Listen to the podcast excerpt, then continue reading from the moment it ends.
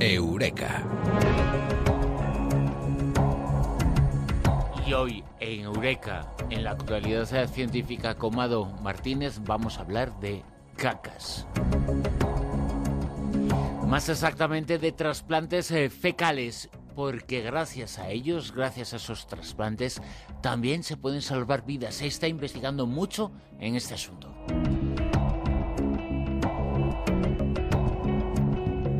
Mado Martínez, eh, muy buenas. Buenas noches, ¿qué tal? Muy bien, y no he dicho nada incorrecto, porque se está haciendo y ya hay incluso hasta bancos eh, para donantes, ¿no? Sí, perdóname, pero es que cuando has hecho la introducción me ha dado un ataque de risa. es que es verdad, sí, eh, existen, existen. Bueno, hay uno, hay uno en Massachusetts, que yo sepa, solo, solo hay uno. Hay un banco de donación de heces donde hacen cola varios jóvenes ahí al día porque les pagan 40 dólares además por cada donación. ¿Y, por qué? ¿Por qué? Porque hay un banco de, de cacas, ¿no?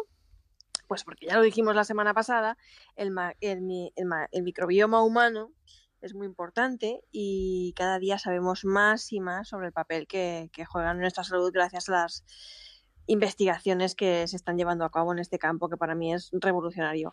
Y la verdad es que los científicos apenas están empezando a rascar, creo yo, que la punta del iceberg en, en esta área de investigación tan novedosa.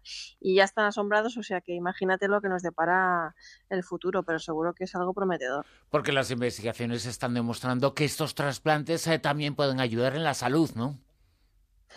Sí, de hecho, los médicos usan el trasplante de heces en casos extremos, es decir, cuando todo lo demás no funciona y hay riesgo de, muerte. por ejemplo, em, en, Estados Unidos no lo realizan en todos los hospitales todavía y en el Reino Unido, que yo sepa, solo hay un hospital donde, donde lo, lo estaban haciendo. Los casos en los que más se utiliza y cuando se recurre al trasplante de heces es cuando hay una infección causada por una bacteria conocida como Clostridium difficile. Tiene un nombre ya difícil de por sí, ¿no? Pero es que además es su nombre, Clostridium difficile. Afecta a un millón y medio de personas y mata cada año a unas 15.000 personas, y digo que también mata a niños, solo en Estados Unidos. Y este es el principal motivo por el que se creó este banco de heces en, Estados Unidos. Esta bacteria, de normal, nosotros la tenemos en, la microbiota de nuestro intestino y supone un 10% de, de, vamos, de, de, la fauna que nos habita ahí dentro, ¿no? Y mientras que se mantienen estos niveles, pues vamos bien, no pasa nada, ¿no? El problema es cuando se produce un desequilibrio, pues yo qué sé, pues debido al abuso de antibióticos o algo así, que es cuando pueden llegar a descontrolarse y multiplicarse. Y si esto pasa, lo que, lo que se suele hacer, según el protocolo, es volver a dar otra ronda de, de, antibióticos. Pero hay veces en las que esto no funciona, ¿no?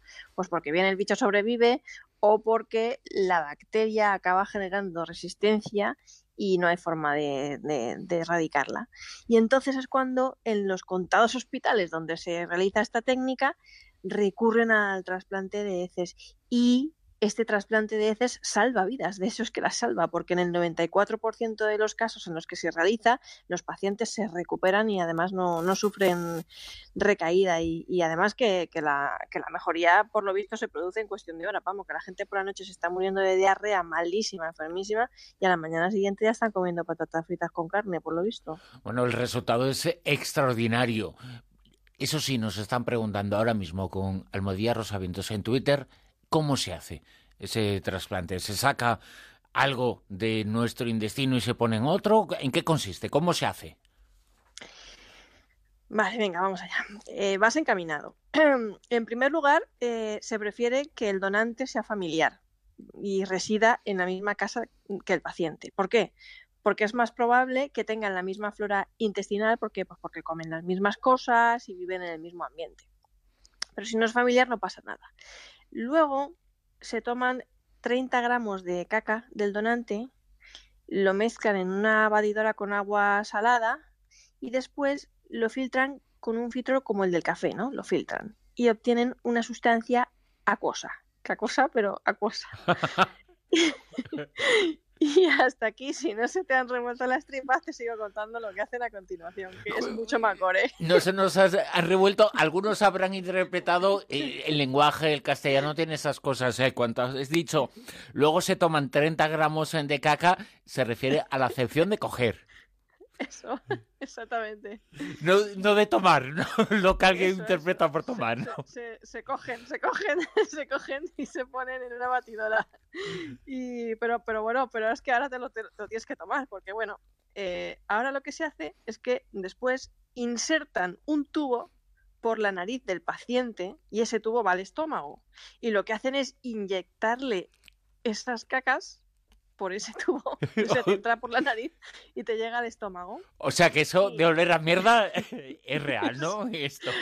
Pues, pues sí, imagínate los que, los que están haciendo ese trabajo, pues yo creo que deben de cobrar un plus de peligrosidad o algo de eso. Pero bueno, la cuestión es que, eh, bien, hay otros médicos que lo que hacen es, en vez de insertarlo por ese tubo de la nariz al estómago, pues que, lo que utilizan es la puerta de atrás, ya me entiendes, ¿no? Para llegar al intestino. Entonces, la cuestión es que lo que quieren es hacer llegar mm, este zumo de heces eh, al paciente, ¿no? para que colonice pues su intestino y esas cosas. Y, bueno, em, es desagradable, ¿vale? Es desagradable, pero parece que funciona. Aunque hasta que no se realicen los pertinentes ensayos clínicos suficientes, pues la práctica esta pues no se va a generalizar. Lo que pasa es que si te estás muriendo de diarrea y nada más funciona, pues lógicamente tú lo que quieres es hacerte un trasplante de estos, porque lo que pasa cuando recibes un trasplante de heces de una persona con una microbiota sana es que esa microbiota coloniza la tuya y por eso sanas. Bueno, es que eso es evidente. Por un lado, es eh, normal y lógico y no pasa nada, ¿no? Que uno se pueda reír del asunto, comentarlo y emitir una, una sonrisa eso es ilícito, pero también hay que recordar que gracias a estos eh, trasplantes y las investigaciones están encaminadas a ello, y nos lo acabas eh, de contar, se pueden curar o ayudar a curar cosas, ¿no? Sí, sí, sí, sí. Y todavía es pronto para echar a, vamos, para, para, para echar las manos al vuelo, pero parece que, que sí, que, que, que no solamente pues puede salvar vidas, como en los casos en los que uno se ve afectado por esa bacteria que es mortal y cuando los antibióticos no funcionan, pues este es el último recurso, sino que además pues parece que puede curar, varias, varias cosas, ¿no? O por lo menos mejorar los síntomas. Y eso es lo que los científicos están tratando de descubrir. Eh, por ejemplo, se ha mostrado prometedor a la hora de tratar el síndrome de colon irritable, la obesidad, la diabetes y el síndrome de fatiga crónica, pero también se ha probado en pacientes con problemas neurológicos como la esclerosis múltiple. ¿Por qué? Bueno, pues porque como sabemos, ya lo vimos la semana pasada en el Eureka del microbioma, las investigaciones en el campo de esta biodiversidad humana, de este microbioma humano, macrobioma humano que, que, que se está que se están llevando a cabo, pues están aportando serios indicios de que las bacterias podrían estar detrás del origen de muchas enfermedades. Total, que se han hecho algunos experimentos, todavía tímidos, pero, pero ahí están, y, y bueno, son interesantes. Por ejemplo, con, con con personas con esclerosis múltiple, que además tenían estreñimiento crónico, que es uno de los síntomas de esta enfermedad, les hicieron un trasplante, se hizo con tres personas, ¿vale? Y resulta que eh, los síntomas neurológicos empezaron a remitir durante los años de seguimiento que siguieron al trasplante. Es decir, a remitir, ya no solo que era una cosa que, sino que iba para atrás, ¿no? Eh, y remitían los síntomas. Pero hasta la fecha no se han hecho más estudios, ¿no? Y, esa es la pena, que, no se han hecho más estudios para poder confirmar con rotundidad la, la afectividad del método. Y el mes pasado los medios de comunicación dieron la noticia de que el trasplante de heces podía ser eficaz también en el tratamiento de niños autistas, según un estudio realizado en la Universidad de, Ohio, ¿no? Porque tras el trasplante fecal habían mejorado, los científicos habían notado que habían mejorado los síntomas de, de alteración gastrointestinal, así como también los síntomas del lenguaje, de interacción social y conducta repetitiva que tienen los autistas. Habrá que seguir esperando más estudios, digo yo. Habrá que seguir esperando al futuro, ¿no? porque mm. hasta ahora el pasado es esperanzador. Hay que confirmarlo, pero ese futuro puede dar eh, buenos resultados. Puede, puede. Eh, no sé si era una técnica generalizada en el futuro. A, lo mejor sí, ¿no? De momento, pues parece que, hay indicios y que parece algo prometedor, ¿no? Pero nunca se sabe. Los estudios aún están por venir y pueden, pueden impulsarla como una auténtica revolución, como una auténtica revolución, ¿no? Una, una cosa revolucionaria, o puede quedarse desbancada por no haber podido probar suficientemente su eficacia, ¿no? Pero la doctora María Vázquez Roque profesora de gastroenterología y hepatología de la Clínica Mayo de Jacksonville en Estados Unidos, entre otras y otros muchos médicos, ¿vale?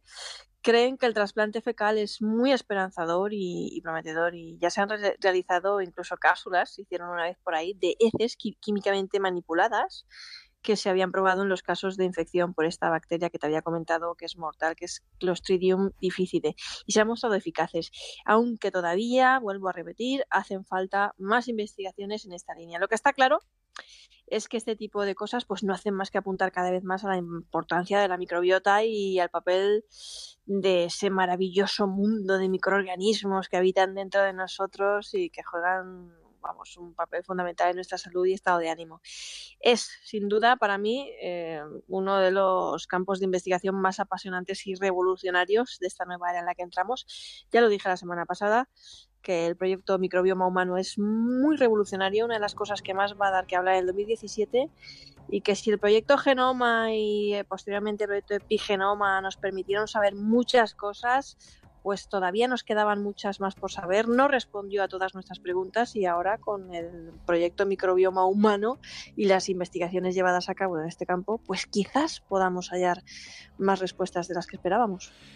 Podemos eh, sonreír, pero también, como decimos y como nos has explicado, es eh, muy interesante y muy importante. Se están haciendo descubrimientos importantes eh, para la salud y desde aquí, por supuesto, todos los ánimos porque el asunto parece serio, parece importante y parece sobre todo esperanzador, que eso es lo que hace falta en muchos casos. Mado, en Eureka, como siempre. Mado Martínez, muchas gracias.